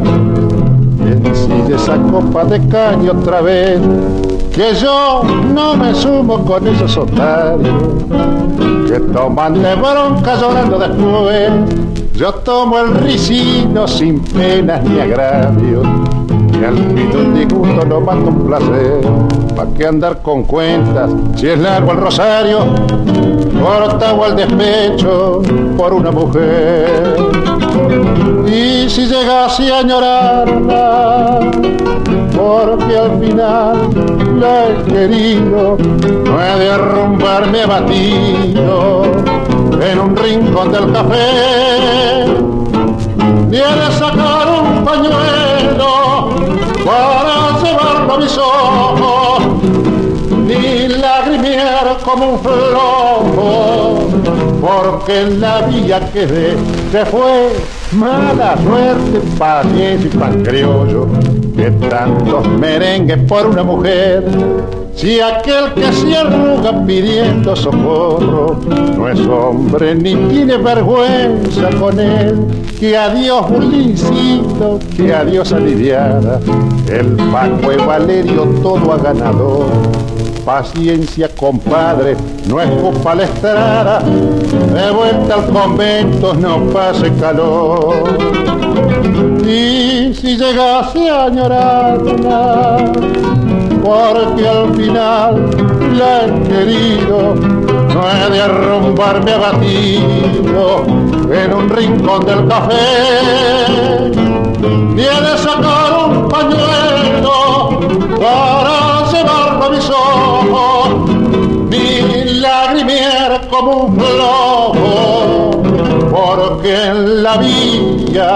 quedé.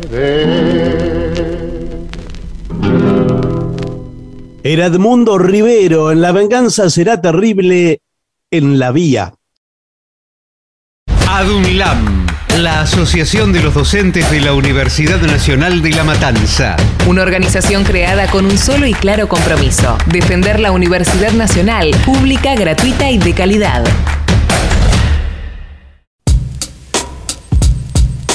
AM750. Objetivos, Objetivos, pero no imparciales.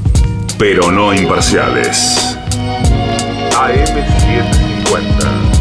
Objetivos, pero no imparciales. Pero no imparciales.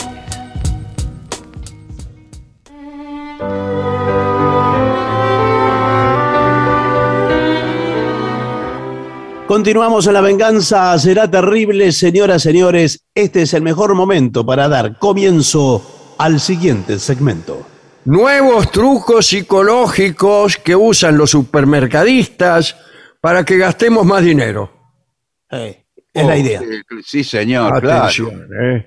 Este, independientemente de dónde residas, o joven que escuchas este programa, los grandes almacenes practican técnicas idénticas para maximizar sus ingresos. Más de la mitad de las compras que realizamos en los supermercados no están planificadas de antemano. Ah, ah, ah.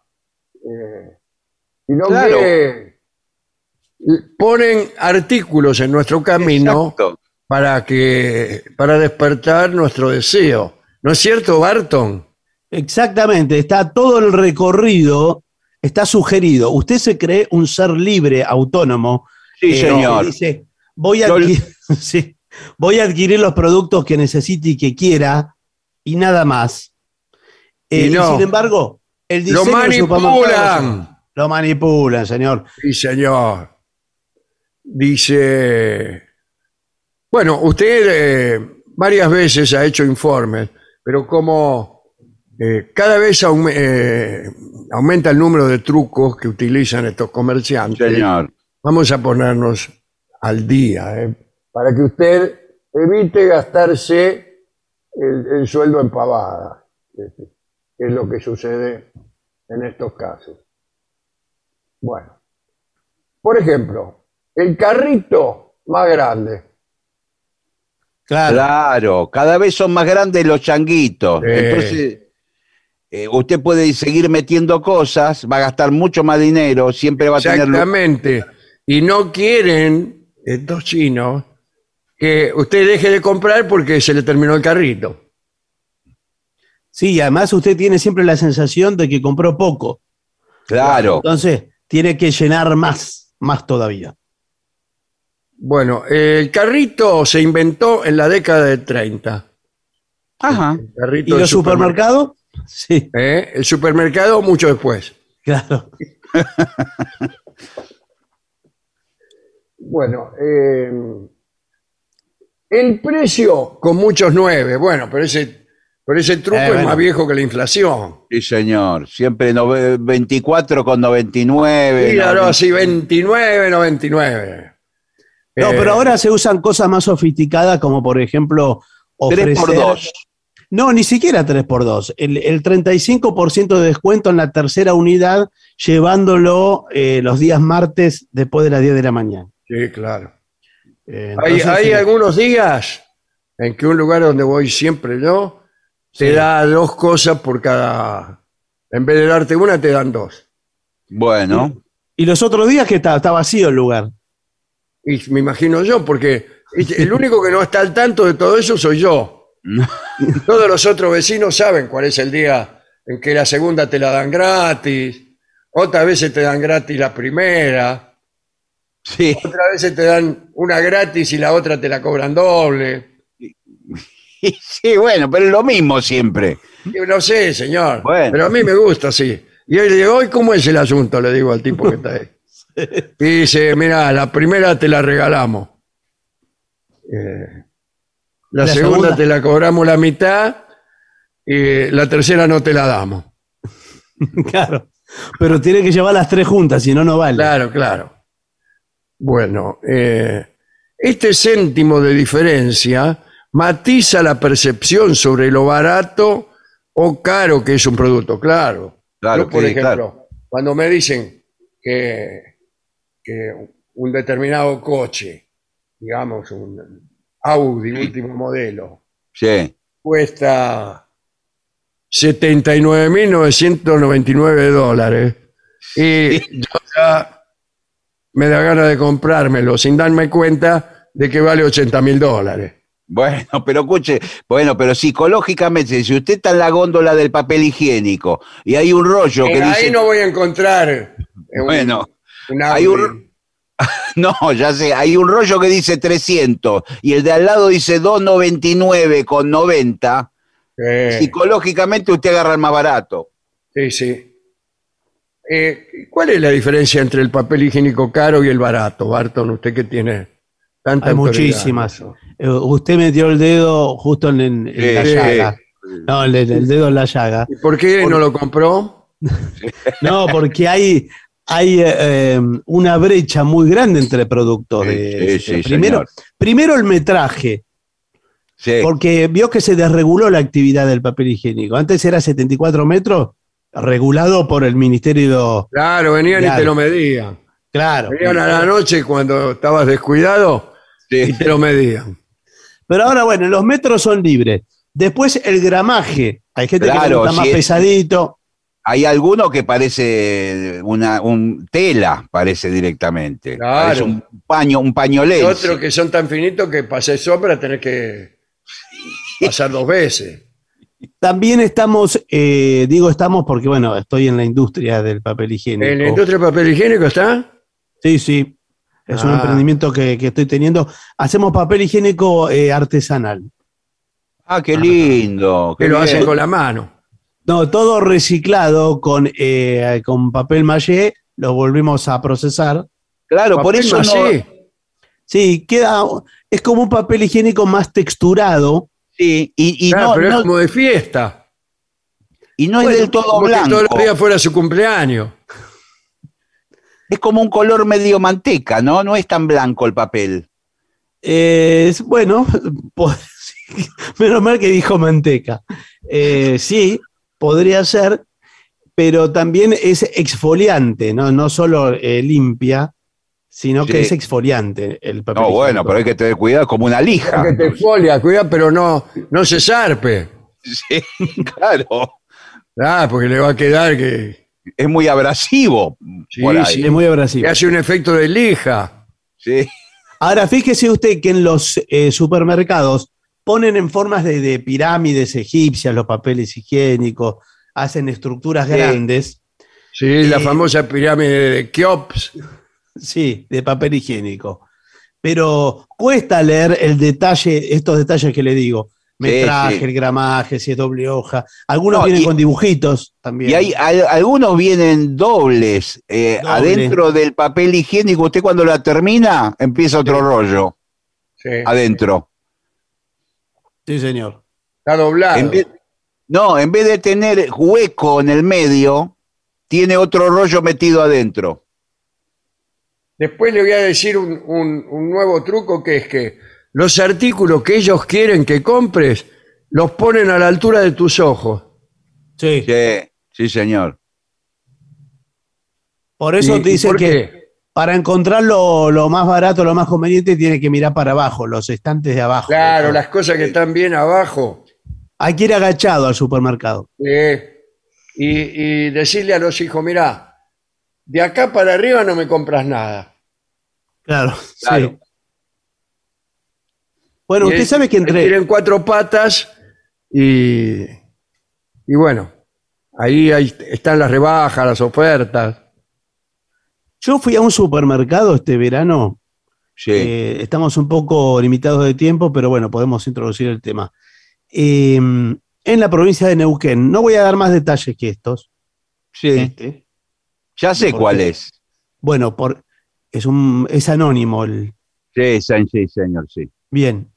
Y detecté una pendiente en el terreno que inclinaba el carrito eh, hacia el fondo. Era, o sea, para volver a las cajas había que remontar una, una pendiente. Leve, leve. Pero era difícil salir de ahí. Claro. Era difícil salir. Y ¿Y usted seguía comprando tenía? y comprando y comprando sin salir nunca. Claro, porque se le- se le- el carrito se le va solo. Se le va, Se le va el solo. Que vio que al fondo de todo están eh, los lácteos, todo eso, la fruta. Eh, acá Ahora- dice que en, en- en el fondo de todo están los lugares, los artículos imprescindibles. Claro, la leche. Claro. La leche, por ejemplo. ¿Qué le dijo que es imprescindible la leche? Yo debe hacer 20 años que no me compro una botella de leche. Bueno, no, Porque, pero, no, porque no llega al fondo. pero escúcheme, en realidad toda la, la comida, la carnicería, la panadería, todo Sí. está en el fondo. Usted tiene que pasar por varias góndolas de productos superfluos hasta llegar. Claro. Ah. Eh, por ejemplo, ahí eh, venden valijas, ponele. Claro, adelante de todo venden valijas. adelante de todo. Sí, Venden esa valija que son de tres tamaños. sí. Sí. Bueno, de esa. Y, y ahora, a comprar una valija todos los días. Sombrillas tiene. ahora, ahora incluso incorporaron un nuevo truco, que es que pa- para uno llegar a la caja y pagar, tiene que pasar por un laberinto donde hay productos, golosinas. Sí, claro. eh, un Son productos de último momento, así. sí, sí, señor. tentación, tipo tentación, ¿no? Sí, Chocolatín, bombones de licor. sí. Sobre todo si uno va con niños. eh, Claro, ahí- ay, mamá, mamá, le dice su hijo. sí, Eh, comprame un, un un- sí. Un bombón de licor. ¿A usted le gustan los bombones de licor? A mí no. A mí sí. A mí sí. Muy bien. Dos a uno. A mí me gusta, mire, yo le voy a explicar cómo me como un bombón de licor. Agarro y, y- y le pego una mordidita. Sí. Primero lo pelo, artículo primero. Sí, Sí, claro. claro. Tiene un papel metálico Y generalmente. después, en el ápice del bombón de licor, en la cúspide, le meto una mordidita tin, tin, tin, tin, y le hago un agujerito. Sí, Ahí me tomo el licor, sí, señor. me lo tomo el licor. Sí, Y después me como el bombón. sí. Muy bien. Muy sofisticado. Hasta hay un bombón que tiene forma de botellita, ¿lo vio? Sí, las botellitas me encantan. mí. Claro, esa botellita. La a mí otra me gusta alterna- que tengan azuquitar Sí, pegadita al chocolate. sí, sí. Bueno, Yo- todo, todo eso está en la línea de cajas del supermercado. Sí. Y, y en este programa, eh, al fondo de todo, sí. está la parte musical. Para llegar ahí, usted tiene que haber llegado primero hasta este punto. Tiene que haberse comido varios bombones de licor. Sí. Pero tras la pausa, le, le prometo que va a acceder al segmento musical. Adelante. Lo mejor de la 750 ahora también en Spotify. La 750 en versión podcast. Para que la escuches cuando quieras. Lo mejor de la 750 en Spotify. Dale play.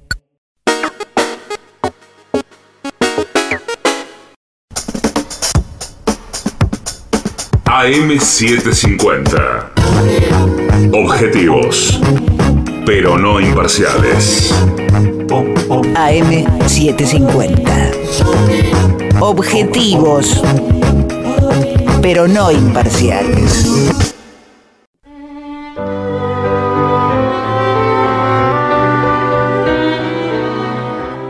Muy bien, y seguimos aquí en La Venganza Será Terrible y llega el momento musical, el momento más esperado, la presencia del trío sin nombre, con Martín Caco Dolina, Ale Dolina y Manuel Moreira. Bienvenidos. Hola, muy buenas noches. Bueno, ¿cómo andan tanto tiempo? Es verdad, hace mucho que no nos vemos eh, en carácter de trío. Es verdad, Sí. hacía mucho que no veníamos y aquí estamos en nuestro mejor momento. Sí, Muy bien. no se imagina. ¿Hay algún tipo de estreno, alguna canción especial para hoy? Hay una canción eh, que hacemos muchísimo, eh, pero esta es una grabación especial. Es verdad, porque eh, en nuestro, nuestras presentaciones en vivo es una canción que hemos hecho mucho. Sí. Sin embargo, en nuestras grabaciones eh, remotas nunca la consideramos. ¿Alguna No, pista? ¿Alguna pista? Es una canción de los Beatles. Ya sé cuál es. Siempre, siempre adivina usted. Sí, Love Me Do. No, Ya, No, está no, cerca. no. Ahí, ahí apareció. ¿Cómo le va? Sí, volvió del baño acá este señor. sí. apareció Barton. ¿Cómo le va? Permiso, ¿cómo, cómo le va? Señor, Eh, séquese las manos. eh, ¿me, me perdí de algo? No, estamos el con... papel higiénico artesanal ese que Ah, bueno. compraba usted. Sí, se nota que es artesanal, ¿eh? Sí. No, discúlpeme, pero eh, tuve así una reunión relámpago con directivos de la radio. Claro, me imagino. Ah. ¿habló lo nuestro? Oh, Sí, hablé y me dijeron que hay que entregar horario. Bueno, ¿A quién? bueno. A horario, a Juan Ahora- Carlos a Horario. Horacio. Horacio. Acá no hay ningún Horacio. Bueno, eh. ¿qué quiere que hagamos? Este, Está- estábamos, en- estábamos con los Beatles. ¿Qué canción trajeron? Bueno, Había que adivinar. es- No es, no es Love Me Do. Bueno, no es Love Me Do, pero es de las primeras. eh, más o menos, de la mitad, del disco Help. Bueno, ¿puedo aventurar un nombre? Sí. A ver, aventure. Help. Sí. Es muy arriesgado siempre. Sí, ¿eh? se la jugó. no es Help. Es You're Gonna Lose That Girl, Uy, muy linda, muy linda. Sí. La canción. Bueno, y, y ya que tenemos que entregar a Horacio, esta es dedicada a Horacio. You're gonna lose that girl. You're gonna lose that girl. You're gonna lose. Yes, yes, you're gonna lose that girl. If you don't take her out tonight, she's gonna change her mind. Change her mind. And I will take her out tonight, and I will treat her kind.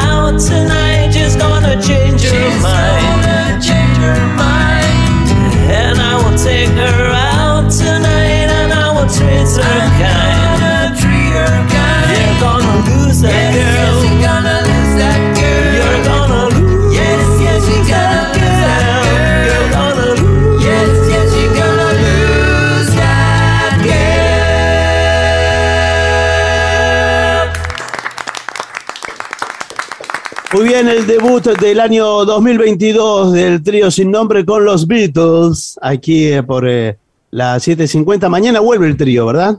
Sí. Volvemos, volvemos. Vuelve mañana. Pidan, pidan más canciones, ¿eh? Sí, Pueden hay- pedirlas. pueden pedir dibujitos, series, todo como el año pasado. Y pidan. No, Pidan no, ustedes, sí, no lo vamos a lo que hacer.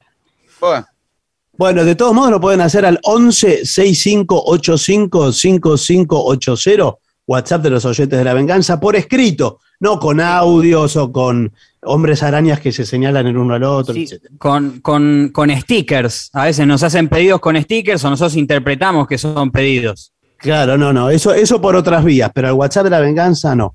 Por redes nos encuentran como la venganza radio. Bueno, Ay, a mí me sordo. gustan los emoticones. Sí, se a mí nota. también, las caritas. Me gustan las canciones pedidas con emoticones. Sí, bueno, por mire, ejemplo, em, El otro Acá- día me pidieron mano a mano. fíjese bien, fíjese bien. El pescante. Si le pidieron eso. Bueno, ¿hacemos pasar al sordo? Bueno, adelante, sordo.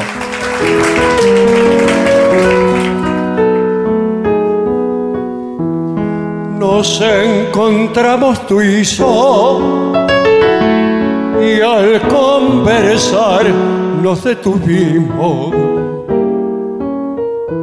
Un algo raro tenías cuando casabas, cuando reguías. Lágrima sentimental, al fin surgió la tarde aquella. Después que poco quedó, el viento todo lo llevó. La luz de un fósforo fue nuestro amor pasajero duró tampoco lo sé, como el fulgor que da un lucero. La luz de un fósforo fue nada más nuestro idilio, otra ilusión que se va del corazón y que no vuelve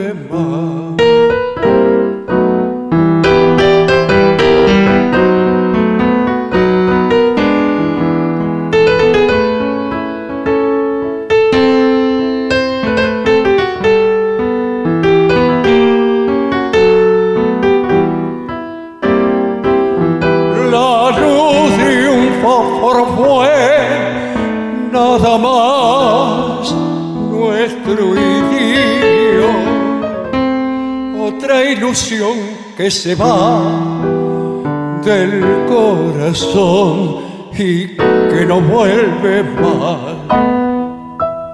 Muy bien.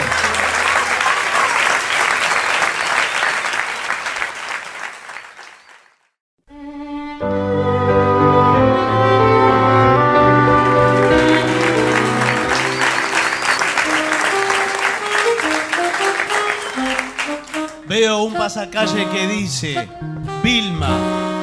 detrás de esa trompeta hay un trompetista. Y es Gillespie.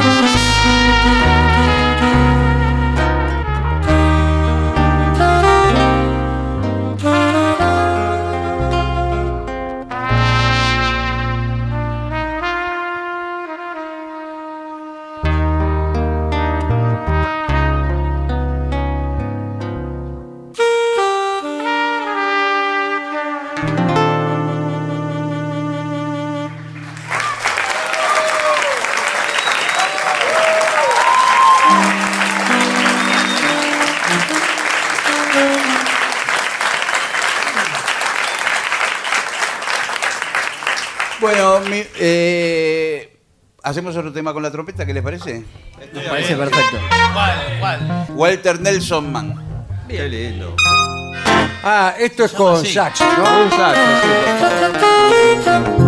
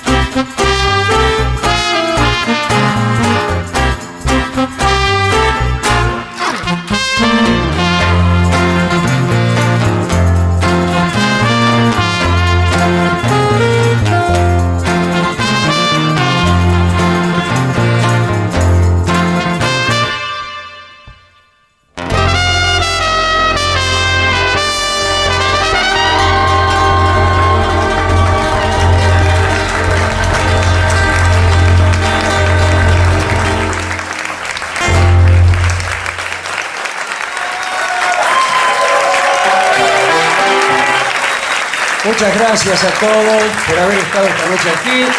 Cantaremos por orden de la superioridad nuestra última canción. Conectamos con... ¡Vamos, hombre! Estamos en la radio española. Oye, Venga, venga. eh, vamos a cantar una canción que, bueno, que no me la sé del todo. Pues vamos, que hace solo 46 años que la haces. Bueno, pero que hoy me lo he olvidado y que si, si acaso se me olvidara otra vez, eh, Pues vamos, tú que sóplame estamos con cuando yo te haga esta seña. ¿Cuál? Esta. Ah, que están los niños presentes. Eh, los niños no se dan cuenta de nada.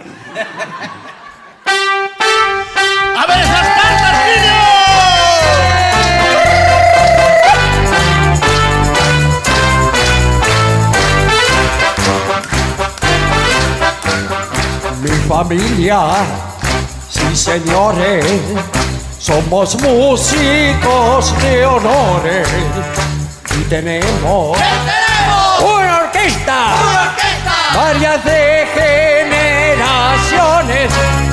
Si tú quieres todavía o elegir la melodía, pues depende. ¿De qué depende? El instrumento. ¡El instrumento! Que tú tengas ese diga si toco la trompeta, Porro, porro, porreta. si toco el clarinete, Porro, porro, porrete. si toco el violín, si toco el trombón, bom, bom, bom, bom, bom.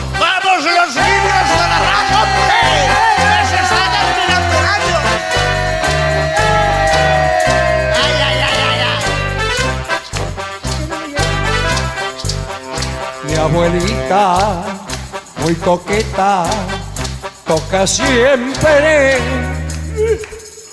Oye, oye, ¿qué, qué toca la abuela? Pues Pues vamos, que te lo he dicho. ¿Qué te lo he dicho, Paco? Toca siempre la trompeta y mi abuelo con un dedo. Pues vamos, que es la parte de los dedos, hombre. Que debes buscarla arriba que los niños pierden la ilusión y las cosas. Si toco la trompeta, Porro, porro, porreta. si toco el clarinete, Porro, porro, porrete. si toco el violín, Como dijo Alfonsín. si toco el trombón, Bolo, bom, bom.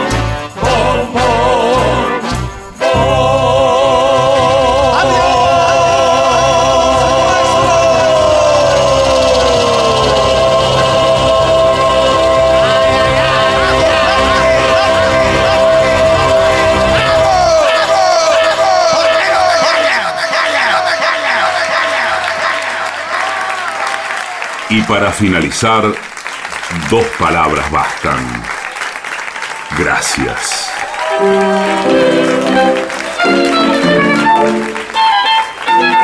Thank